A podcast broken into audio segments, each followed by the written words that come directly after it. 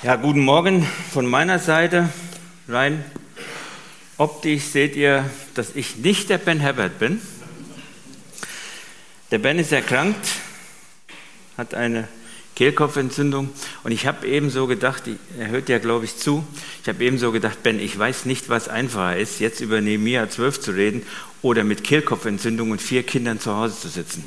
Das ist eine echte Herausforderung und wir wünschen ihm natürlich auch viel Kraft dafür. Gut, Nehemiah 12. Ihr habt eben schon sehr viel gesehen. Ich fand das Video toll, weil das eigentlich diese ganze Nehemia-Geschichte nochmal so zusammenfasst. Äh, das gibt es übrigens auch in Kurzversion ohne den Sprecher dazu. Dann ist es zweieinhalb Minuten kürzer. Wenn ihr euch im Internet nochmal anschauen wollt, kann ich empfehlen. Es gibt ein altes Lied von Peter Maffei. Das heißt im Refrain, und es war Sommer. Ja, kennen viele. Und ich will euch mal mitnehmen in einen Sommer von vor langer Zeit. 11. Juni 1972. Es gibt ja auch einige Ältere unter uns, wie ich zum Beispiel, ich habe da schon gelebt. 11. Juni 1972. Weiß einer, was da war? Sommer. Kalendarisch gesehen war es noch Frühling, kurz aber, ja, es war warm. Das macht mir Angst, dass das etwas Wichtiges ist, was wir natürlich so hier nicht am Zettel haben. Ich rede von einem Ereignis, was in Steinbach war, um es euch ein wenig näher zu bringen. Hilft euch das? 11. Juni 1972. Wir fragen natürlich jetzt mal unseren Steinbacher äh, Geschichtsgelehrten Hans-Georg. Du hast zwei Bücher geschrieben, du müsstest es wissen. Dann helfe ich euch ein wenig. Dieses Gemeindehaus wurde eingeweiht. Dieses Gemeindehaus, in dem wir jetzt sitzen, und der Saal ist übrigens noch gleich wie 1972, dieses Gemeindehaus wurde eingeweiht. Ich selbst war, glaube ich, sieben und kann mich nur bedingt erinnern. Aber ein paar Sachen sind mir doch im Gedächtnis geblieben. Und außerdem habe ich ein paar Fotos gesehen, weil mein Vater damals sehr viele Fotos gemacht hatte. Und ich weiß noch, wie das Haus ein Stück weit gebaut wurde. Also wo hier noch Hohlblocks waren, es waren ein paar Gerüste. Ich weiß noch von Rodenbach, der Theodor hat gemauert, was das Zeug hielt.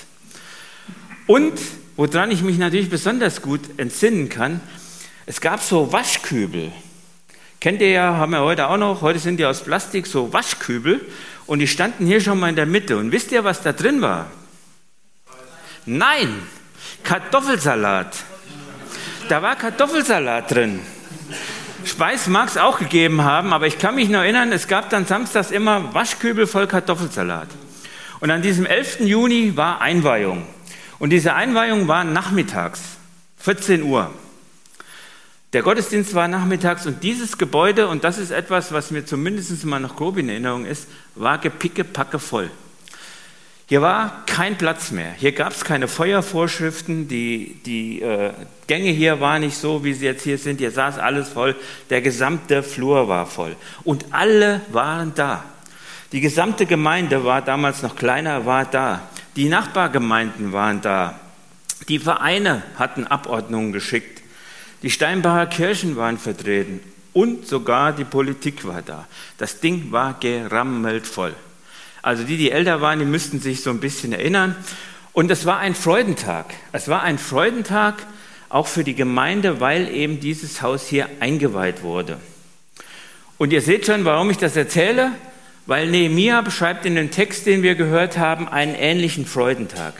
Er beschreibt auch eine Einweihung. Und wenn wir uns das Ganze jetzt hier im Text, ich gehe jetzt nicht jeden einzelnen Vers durch, wenn wir uns das Ganze jetzt hier im Text mal betrachten, dann finden wir eine erstaunlich kurze Zeit, in der diese Mauer gebaut wurde, nämlich 52 Tage. Und was soll ich sagen? Ich habe so nachgedacht, Nehemia muss einen absolut guten Draht zum Bauamt von Jerusalem gehabt haben. Dieser Draht war so gut, dass er in 52 Tagen die Mauer fertig hatte. Wie ihr wisst, kämpfen wir nach mehr als 52 Tagen noch mit einer Baugenehmigung, die nicht vorhanden ist. Damals war es also einfacher, etwas für das Volk zu bauen wie heute. Ja, Stand heute ist es ein wenig schwieriger, aber wir kämpfen drum. Und Nehemiah hatte ja viele, viele Hindernisse und Widerstände zum Trotz dieser Mauer gebaut. Und wir lesen in den Kapiteln ja vorher, mit wie viel Mühe, mit wie viel Sorgfalt, aber auch mit wie viel Wachsamkeit und Entbehrungen dieses große Werk jetzt in Jerusalem gefordert hat. Aber entscheidend ist, es ist nicht nur ein Werk der Menschen, sondern es ist Gottes Werk. Und das haben sogar die Feinde gemerkt. Ich lese mal aus Jemia 6, den Vers 16. Da heißt es, und da alle unsere Feinde das hörten, fürchteten sich alle Heiden, die hörten, äh, die um uns herum waren, und der Mut entfiel ihnen, denn sie merkten, dass dieses Werk von Gott war. Die Leute um Jerusalem herum merkten, das ist ein Werk von Gott. Und wir haben es eben gehört, was passiert jetzt bei der Einweihung. Hier kann ich mich übrigens auch noch dran erinnern, nochmal ein Spoiler. 72, hier vorne auf der Bühne saß Gertruds Gitterband.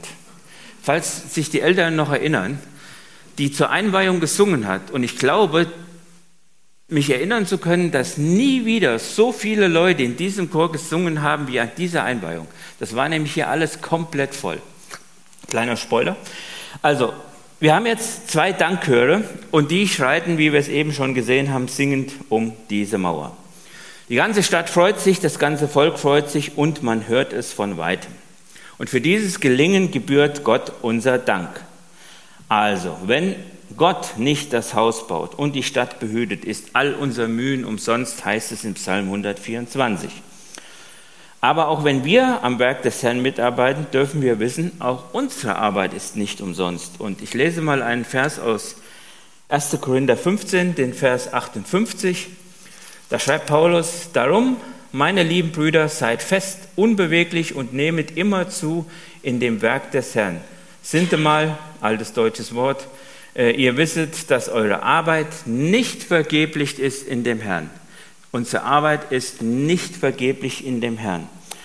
Und das sollten wir mitnehmen. Ich habe mal überlegt, was sind denn hier wichtige Wörter in diesem Text? Und jetzt bitte ich mal die, die Folie, die erste Folie anzuwerfen.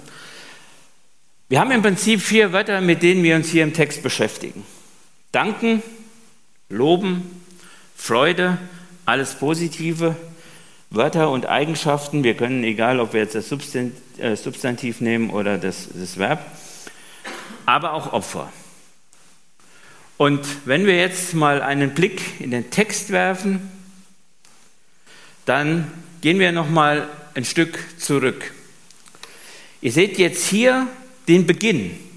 Ja, das ist der untere Teil der Mauer. Ich habe es äh, zweigeteilt, weil man es sonst nicht lesen konnte. Und wenn wir jetzt ganz am Anfang in Nehemia gehen, da seht ihr jetzt hier neben diese ganzen Leute. Erinnert ihr euch noch, was das für ein Text war, wie die alle aufgezählt wurden, wer wo gebaut hat? Ja, hier steht also jetzt, wer wo gebaut hat und wer welches Stück gebaut hat. Und das ist der obere Teil und hier seht ihr auch, wer welches Stück gebaut hat. Also wir erinnern uns noch an die Goldschmiede und Händler und wir erinnern uns, ich glaube, der Jochen hatte damals den Text noch, wer äh, da alles so mitgebaut hat. Das war der Anfang. Und jetzt haben wir die Mauer, so sah sie damals aus, von der Größe her, jetzt ist sie fertig. Und jetzt steht die Einweihung bevor. Und was macht Nehemiah? Der holt jetzt erstmal die Leviten an Bord. Und zwar nicht nur aus Jerusalem, sondern aus der gesamten Umgebung. Also die Einweiher der Mauern war jetzt nicht nur eine Sache von Jerusalem oder damals, wie es vielleicht hier war, von Steinbach. Nein, das wurde jetzt zu einer nationalen Angelegenheit. Hier wurde jetzt alles zusammengeholt, was äh, Leviten war, was singen, singen konnte. Und wir kennen und haben eben die Namen gehört, Bet Gilgal, Geba, Bet Assa, Mavet und ich will das gar nicht alles vorlesen, die Katrin musste ja auch schon mal lachen zwischendurch. Also diese Namen vorzulesen ist sicherlich äh, schwierig. Und was sollten die jetzt machen? Die sollten mit Freuden danken, die sollten singen mit Zimbeln, Psaltern und Hafen. Und wenn wir mal in den Vers 30 gehen, da heißt es, was die Leviten jetzt, bevor sie angefangen haben zu singen, was sie gemacht haben. Sie haben sich gereinigt. Ein sehr wichtiger Punkt.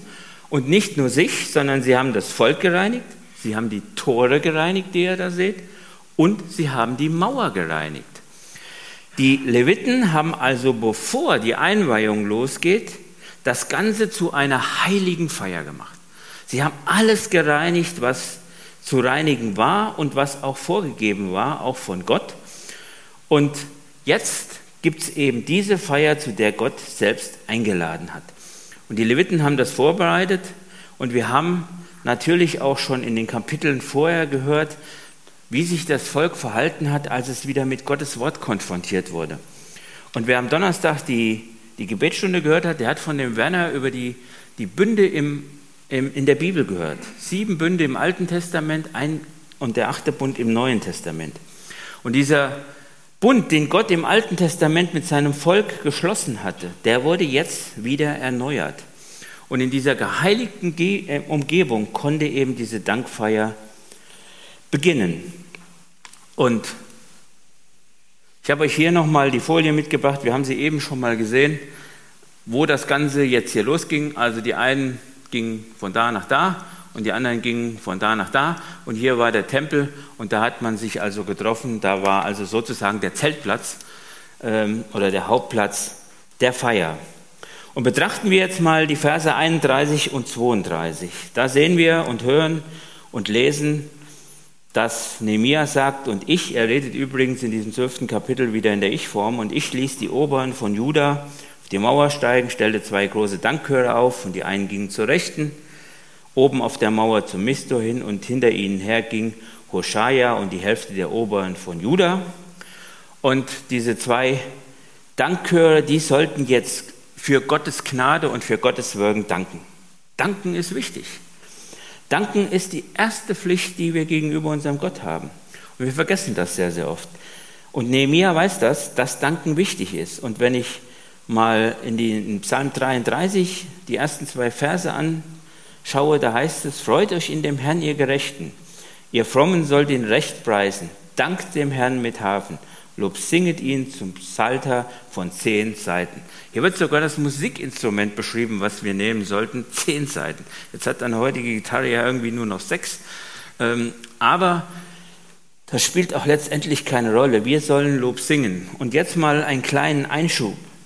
Das erste Mal, dass in der Bibel von einem Gemeindegesang berichtet wurde, wisst ihr, wann das war? Gebe mal eine kleine Hilfestellung. Wir befinden uns hier im Alten Testament. Da jetzt die zwei Chöre schon singen, muss es vorher gewesen sein. Und wie viel vorher gab es ja nicht mehr, aber dann helfe ich euch ein wenig. Das erste Mal, dass in der Bibel von einem globalen Gemeindegesang erwähnt wird, wenn wir das so nennen können, das war bei der Rettung des Volkes Israel aus Ägypten. Was war passiert? Mose hatte mit dem Stock die Wasser geteilt und wir haben links und rechts eine Mauer. Das Volk Israel geht also mitten durch. Und Moses Schwester Miriam ergreift jetzt im wahrsten Sinne des Wortes die Pauke und ruft, lasst uns dem Herrn Lob singen, denn er hat eine herrliche Tat getan. Könnt ihr nachlesen in 2. Mose 15. Und dann bricht ein großer Gemeindegesang los. Also das ganze Volk, die Kinder Israel, die das jetzt erlebt hatten, wie das Wasser links und rechts von dem Schilfmeer stand. Und das lest ihr übrigens in 2. Mose 14. Und wie quasi eine Mauer zwischen Tod und Leben oder wie eine offene Tür, durch die sie dahin durchgelaufen sind, die das erlebt hatten, die stimmen jetzt in diesen Gesang ein. Und wenn wir einen Blick ins Neue Testament werfen, da ist es zwar nicht so detailliert beschrieben, aber da gibt es eine ähnliche Geschichte, nämlich ganz am Anfang in der Apostelgeschichte 2, wo Petrus also predigt, also seine berühmte Pfingstpredigt hält. Ja, und da passiert dasselbe. Da erzählt er nämlich, dass Jesus die Mauer des Todes durchbrochen hat und dass man durch diese Tür ins ewige Leben kommt und nur durch diese Tür. Und wenn wir dann die Verse 25 bis 28 lesen, Apostelgeschichte 2, da steht es nicht explizit, aber das klingt wie, als würde da ein Lobgesang ausbrechen von der Gemeinde, die das da hört. Wenn Menschen Heimfinden zu Christus oder finden insgesamt zu Gott. Dann, wenn die Mauer einbricht, werden sie fröhlich. Und ich habe so überlegt, kann jeder für sich mal überlegen, wie war das denn, als ihr euch bekehrt habt, wenn ihr denn bekehrt seid? Wart ihr da traurig? Könnt ihr euch an den Tag noch erinnern? Ich glaube nicht. Ich glaube, kein einziger, der hier sitzt, war am Tag seiner Bekehrung traurig. Ich glaube, das war eine innere Freude. Und diese innere Freude muss dann auch irgendwann raus. Ja, und kommen wir mal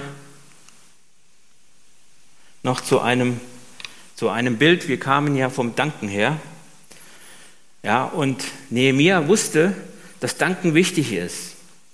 Und er ließ jetzt die Oberen auf diese Mauer steigen. Was ihr hier seht, ist die Originalmauer oder ein Stück davon, die man in Jerusalem ausgegraben hat, ähm, die um die Zeit Nehemias schon so aussah. Jetzt könnte man sagen, ja, die müssen gute Schuhwerk gehabt haben. Da fehlt natürlich jetzt irgendwie oben so diese glatte Ecke. Ja? Aber wenn ihr Israel mal besucht, könnt ihr auf dieser Mauer ein Stück weit gehen. Und das ist die Originalmauer, die damals gebaut worden ist.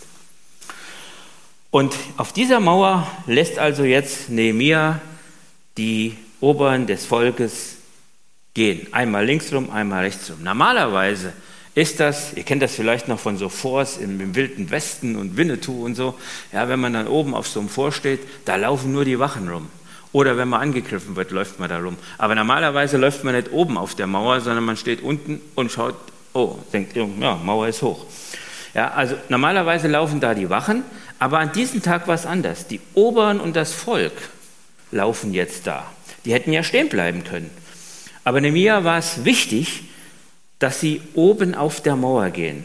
Das war für ihn eine ganz große Bedeutung, weil wenn wir uns jetzt zurückerinnern, was war ja passiert? Die Mauern Jerusalems hatten ungefähr 140 Jahre brachgelegen. Da war nichts. Die Steine waren zerbrochen, die Tore verbrannt. An einigen Stellen schreibt die Bibel, war kein Durchkommen mehr, es war nur Schutt. Und Nehemiah saß ja im fernen Persien und hatte gebetet und den König um Urlaub gebeten und ist dann nach Jerusalem, um diese Mauer aufzubauen. Und er versammelte damals ja auch schon die Oberen und hat sie ermutigt, lasst uns diese Mauer bauen. Und die Oberen haben gesagt, okay, auf, lasst uns bauen. Und sie hatten das Werk ja in die Hand genommen. Aber es gab von Anfang an, wie wir in Nehemiah gelesen haben, ja Widerstand. Und ich weiß nicht, es wird, ich glaube, es ist in Kapitel 3, wird ja von dem Tobia gesagt, der dann sagt, wenn ein Tier und ich habe bewusst jetzt mal Tier gesagt, auf diese Mauer springt, reißt er sie ein. Wisst ihr, welches Tier er da noch gesagt hat? Ein Fuchs, richtig. Also das ist ja ein Beispiel und jetzt seht euch mal diese Mauer an.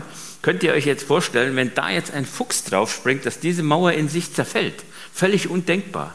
Ja, das kann nicht sein.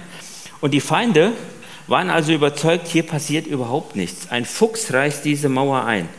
Und Nemia hatte gebetet, hatte gearbeitet, hatte geholfen und schließlich waren ja auch noch die Feinde mit Schwertern auf und gegen Nehemia gezogen. Es hat alles nichts genützt. Nehemia hat gekämpft, er hatte kämpfen müssen. Ihr erinnert euch noch, in einer Hand das Schwert, in der anderen Hand gearbeitet, was ja schon sicherlich sehr, sehr schwierig ist. Und er hatte den Leuten von Jerusalem geholfen, ihre Verzagtheit zu überwinden und sie als Arbeiter und Kämpfer aufgestellt. Und dann schlossen sich diese Mauern.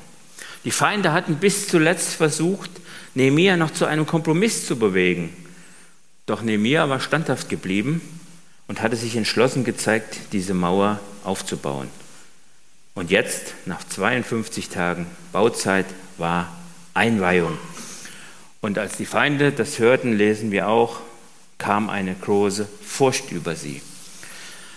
Das Volk Israel hier hatte erkannt, dass der allmächtige Gott mit ihnen war.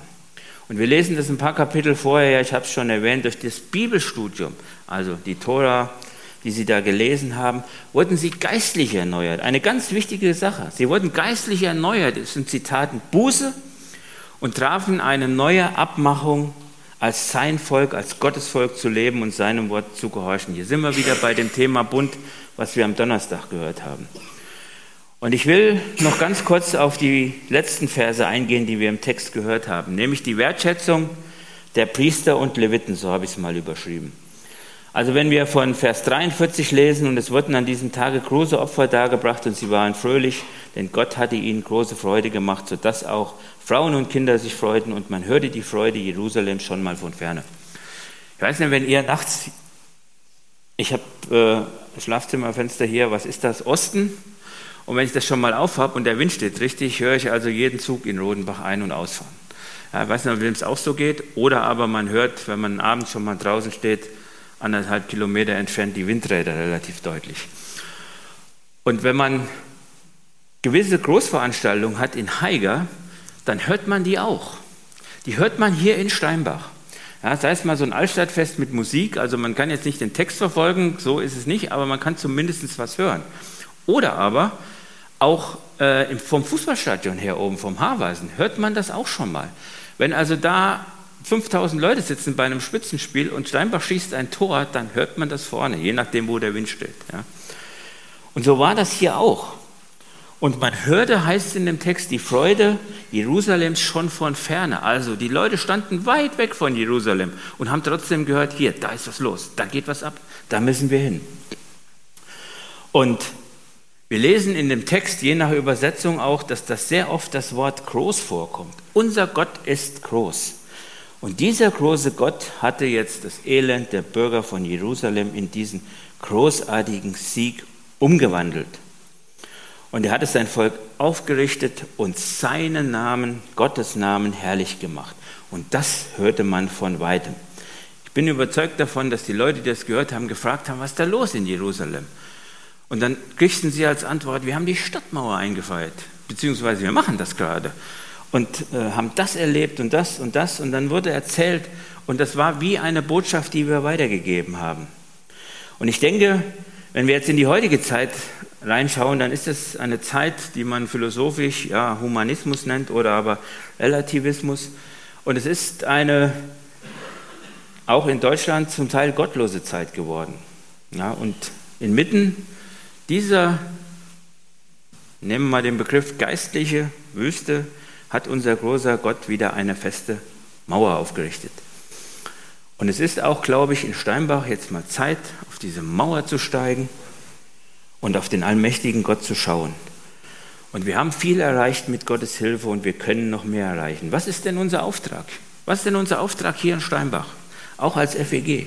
Unser Auftrag ist doch, das Wort Gottes weiterzusagen. Unser Auftrag ist doch, Menschen für Gott zu gewinnen. Ich weiß, dass wir das alleine nicht können, dass wir da Gott zu brauchen, aber wir können einen Grundstein legen, wir können eine Basis legen und wir können erzählen. Und wenn wir jetzt auf die Priester und Leviten hier zurückkommen, auch die Verse 44 bis 47, dann sehen wir hier, dass jetzt hier was ganz was Praktisches passiert. Nämlich, Nehemia bestellt Männer, die die Abgaben sammelten und die dem Gesetz nach den Priester und Leviten zustanden. Die Priester und Leviten sollten also hier in die Lage versetzt werden, sich voll auf ihren Job zu konzentrieren. Und deswegen werden sie von den Leuten versorgt. Und die Verse 44 und 45, die sagen genau das, dass Judah also das Volk Israel in dem, in dem Zusammenhang seine Freude an den Priestern und Leviten hatten, die im Amt standen und den Dienst Gottes und den Dienst der Reinigung versahen. Das haben die also richtig gut gemacht. Das ganze Volk hat sich gefreut, dass die Priester und Leviten da waren und so gab das Volk auch gerne seinen Anteil ab. Und so bildeten die quasi eine Symbiose, eine lebendige Bibelstudiengemeinschaft, die dann so gearbeitet hat, dass die einen die Zeit hatten, ihren Dienst zu tun und die anderen versorgten sie. Und wir sehen dieses Prinzip, wenn wir ins Neue Testament gehen, ja auch. Denkt mal, ich habe eben Apostelgeschichte 2 zitiert, denkt mal an die erste Christengemeinde. Und die haben auch erkannt, dass es vielleicht nicht ganz so gut war, dass sich die Apostel um die Mahlzeiten kümmern mussten, dass die gucken mussten, dass alle versorgt waren und so weiter. Was passierte? Es wurden sogenannte Armenpfleger eingesetzt, die sich um diese Aufgabe kümmerten. Und die Folge war, dass die Apostel ganz beim Gebet und beim Dienst des Wortes blieben. Und Gott segnete diesen Dienst der Apostel. Aber nicht nur den, sondern er stellte auch diese sieben Armenpfleger, in der wir in der Apostelgeschichte lesen, als vollmächtigte Bibellehrer und lebendige Zeugen Jesu Christi auf. Also Gott segnet diejenigen, die durch den Glaubensgehorsam ihren Anteil für das Werk Gottes verbringen. Und es spielt keine Rolle, was das ist. Und ein letztes, die Gesinnung Nehemias. Ich weiß nicht, ob es im Text so, so rausgekommen ist, aber ich glaube, es ist mehr als eine Randnotiz, wenn wir darauf achten, dass Nehemia auch hier eine bestimmte Gesinnung an den Tag legt. Wir haben im Text vorher schon mal gelesen, wenn ihr euch erinnert, Nehemia hat auf vieles verzichtet, unter anderem auch auf sein Gehalt. Er hat das dem Volk deutlich gemacht, dass er sich ja das und das und das hätte nehmen können, aber darauf verzichtet hat. Und wenn wir jetzt hier in den Versen 31, 36, 38 lesen, ich ließ die Obersten oben auf die Mauer steigen und stellte zwei Dankchöre und zwei Züge auf. Der eine zog nach rechts und Esra, der Schriftgelehrte, führte ihn an und so weiter. Und der zweite zog zur entgegengesetzten Seite und ich, Nehemiah, Klammer auf, Klammer zu, und die Hälfte des Volkes gingen hinter ihm her, oben auf der Mauer an dem Ofenturm vorüber bis an die breite Mauer. Also der erste Dankchor, der wurde von Esra angeführt.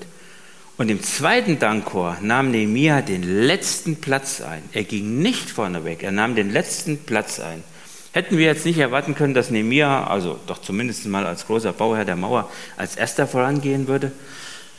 Ja, hätten wir erwarten können, aber Nehemiah ist anders. Und das haben wir in dem ganzen Buch schon gesehen. Er ist und bleibt ein Dienstknecht Gottes, der weiß, dass er den untersten Platz einzunehmen hat. Das ist das, was Nehemiah auch hier der ganzen Gemeinde und auch den Menschen in Jerusalem wieder als Dienst und als Zeugnis gibt. Ja. Ich würde zusammenfassen. Die Mauer wurde in der Rekordzeit von 52 Tagen gebaut. Die Angriffe des Feindes wurden abgewehrt, die Ordnung im Hause Gottes eingerichtet, die Autorität des Wortes Gottes wieder eingesetzt, das Abweichen des Volkes als Sünde verurteilt und durch einen Bund oder die Erneuerung eines Bundes ein neuer Anfang gemacht. Und so konnte das Volk Gottes mit großer Freude und Lobgesang die Mauer einweihen. Und das gilt auch heute noch für uns und das gilt auch für uns zur Gemeinde. Wir haben gehört, dass wir auf die Mauer steigen können, um Gott zu danken. Und ich will zumindest mal eine Frage mitgeben. Wann hast du das letzte Mal gegenüber Gott gejubelt, hast ihm gedankt, hast laut gesungen, hast auf der Mauer gestanden und dich so ganz persönlich bei deinem Gott bedankt für das, was er getan hat. Ich bitte darum, wir können die Folie jetzt ausmachen, dass sich noch der eine oder andere anschließt.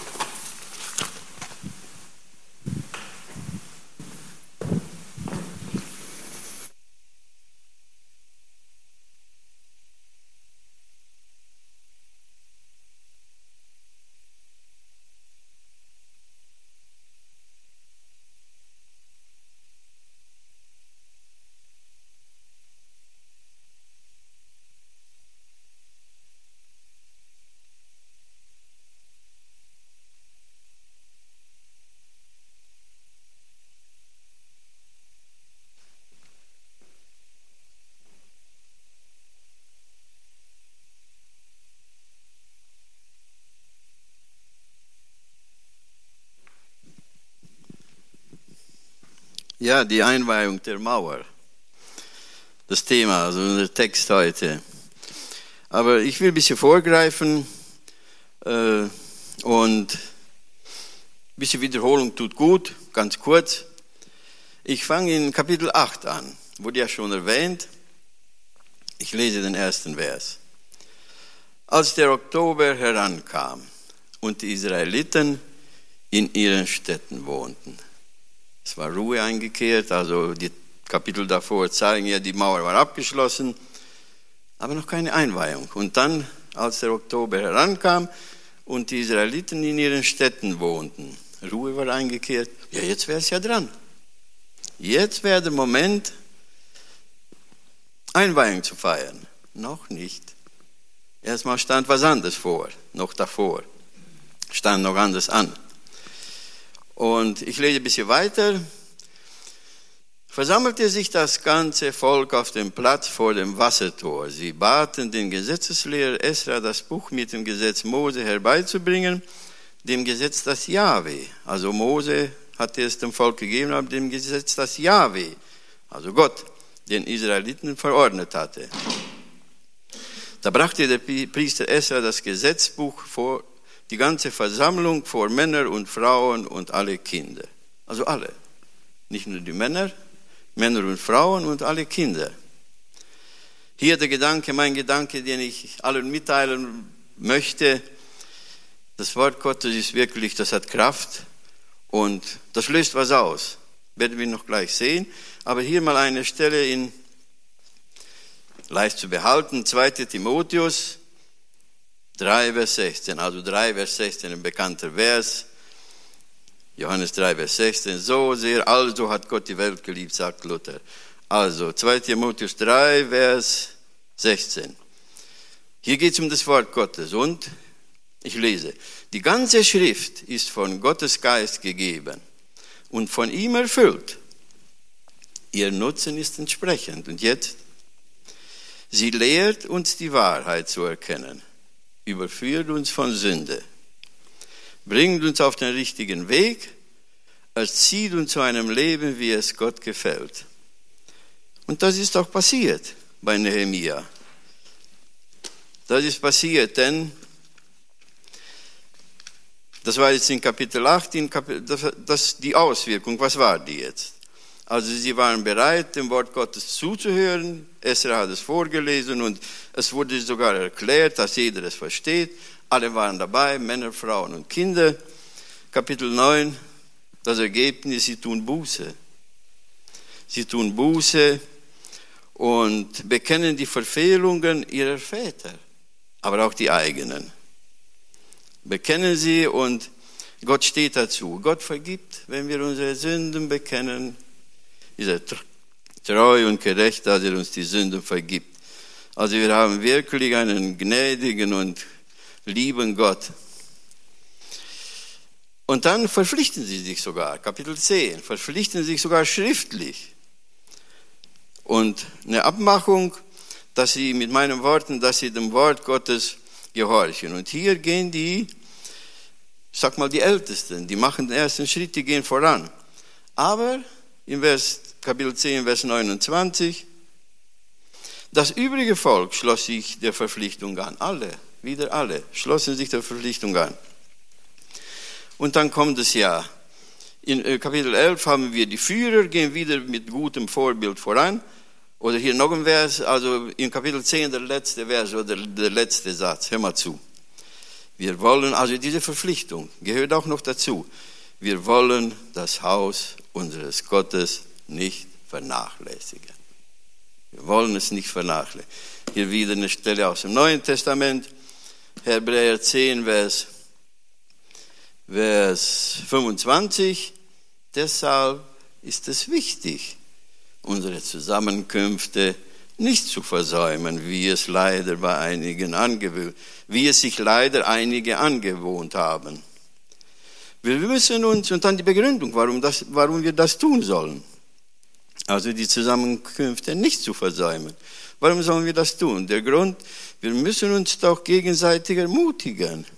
Und das umso mehr, je näher ihr den Tag herannahen seht, an dem der Herr kommt. Und dieser Tag wird kommen. Wieder zurück zu Nehemia.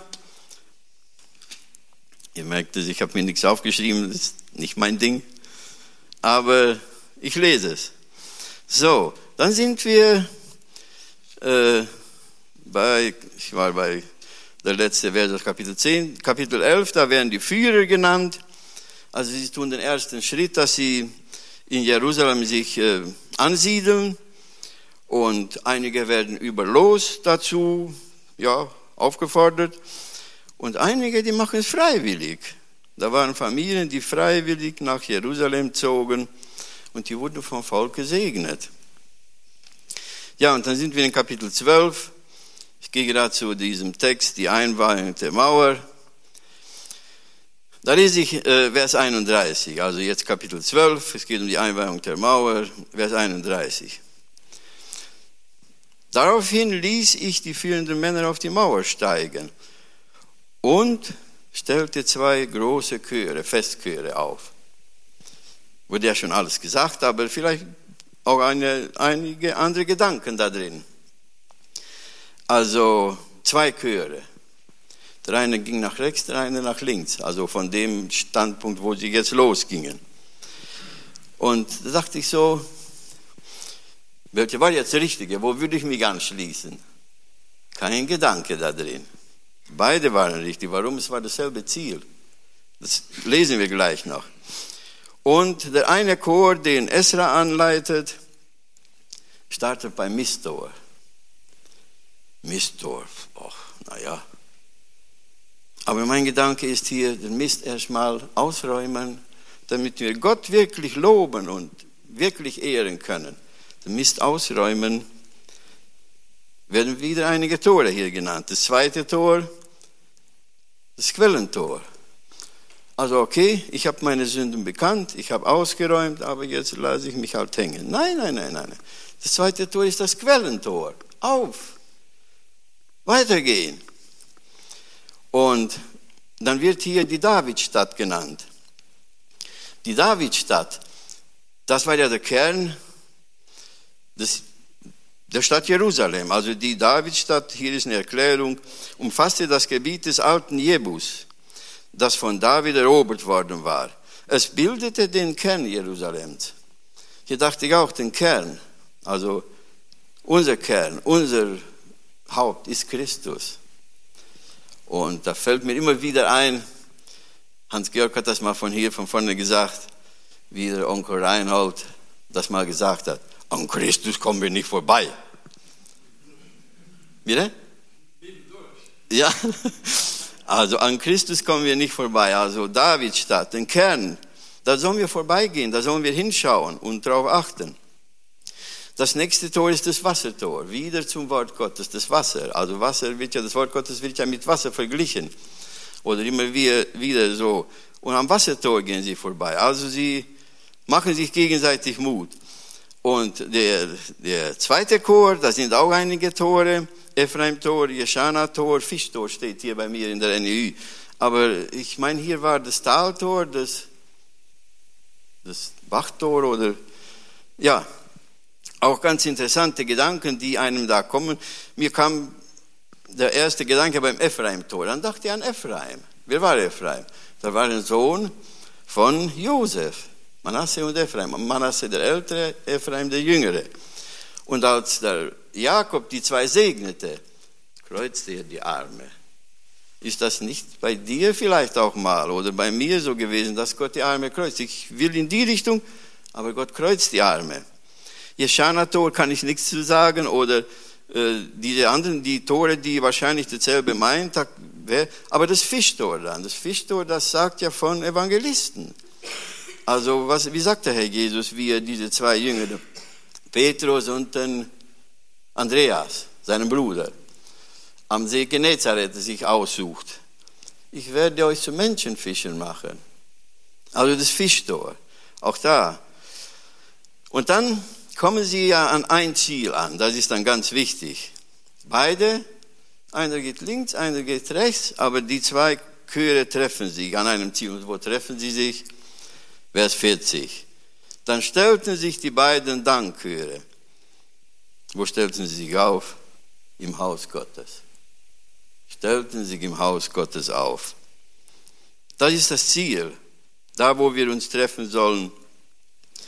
Und freuen sich dann und opfern und sind, ja, freuen sich.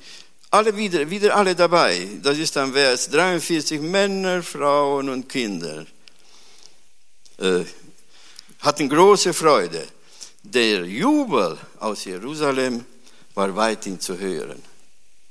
Können wir das sagen? Ja, ich würde sagen, ja. Der Jubel aus Steinbach war weithin zu hören. Lasst uns daran arbeiten. Ich freue mich schon, wenn wir einweihen, die Tagespflege. Kann vielleicht andere sagen, du bist aber optimistisch, die Genehmigung ist noch nicht da und du, ja, aber ich sehe, ich versuche immer die Sache vom Ziel her zu sehen. Und das motiviert mich immer. Das hilft mir. Und daran arbeite ich. Und noch ein kurzer Gedanke, Vers 44, was wieder ganz konkret jetzt zu uns hier in der FEG Steinbach passt. An jenem Tag wurden auch Männer als Aufseher bestimmt. oder im Neuen Testament Aufseher, Älteste, Bischof und Vorsteher, ist, der, ist dieselbe Person, sage ich mal so. An jenem Tag wurden auch Männer als Aufseher bestimmt. Und wie wichtig ist es auch hier, dass wir uns da leiten lassen und dass jetzt auch die Ältesten bestätigt werden, die Gott hier haben will. Und dann noch, noch zu unserer Freude, denn die Juden oder wir die Steinbacher hatten ihre Freude an dem, an den Priestern oder an den Ältesten, die im heiligen Dienst standen. Und das ist mein Wunsch, dass wir, wenn auch unsere Ältesten jetzt bestätigt werden, dass wir wirklich Freude an ihrem Dienst, die sie an der Gemeinde tun haben.